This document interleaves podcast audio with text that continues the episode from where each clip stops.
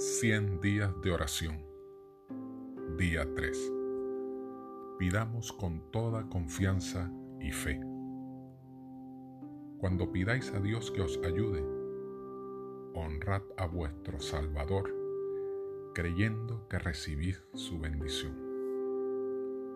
Todo poder y toda sabiduría están a nuestra disposición.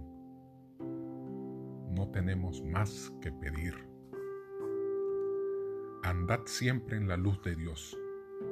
Meditad día y noche en su carácter. Entonces veréis su belleza y os alegraréis en su bondad. Vuestro corazón brillará con un destello de su amor. Seréis levantados como si os llevaran brazos eternos. Con el poder y la luz que Dios os comunica, podéis comprender abarcar y realizar más que lo que jamás os pareció posible.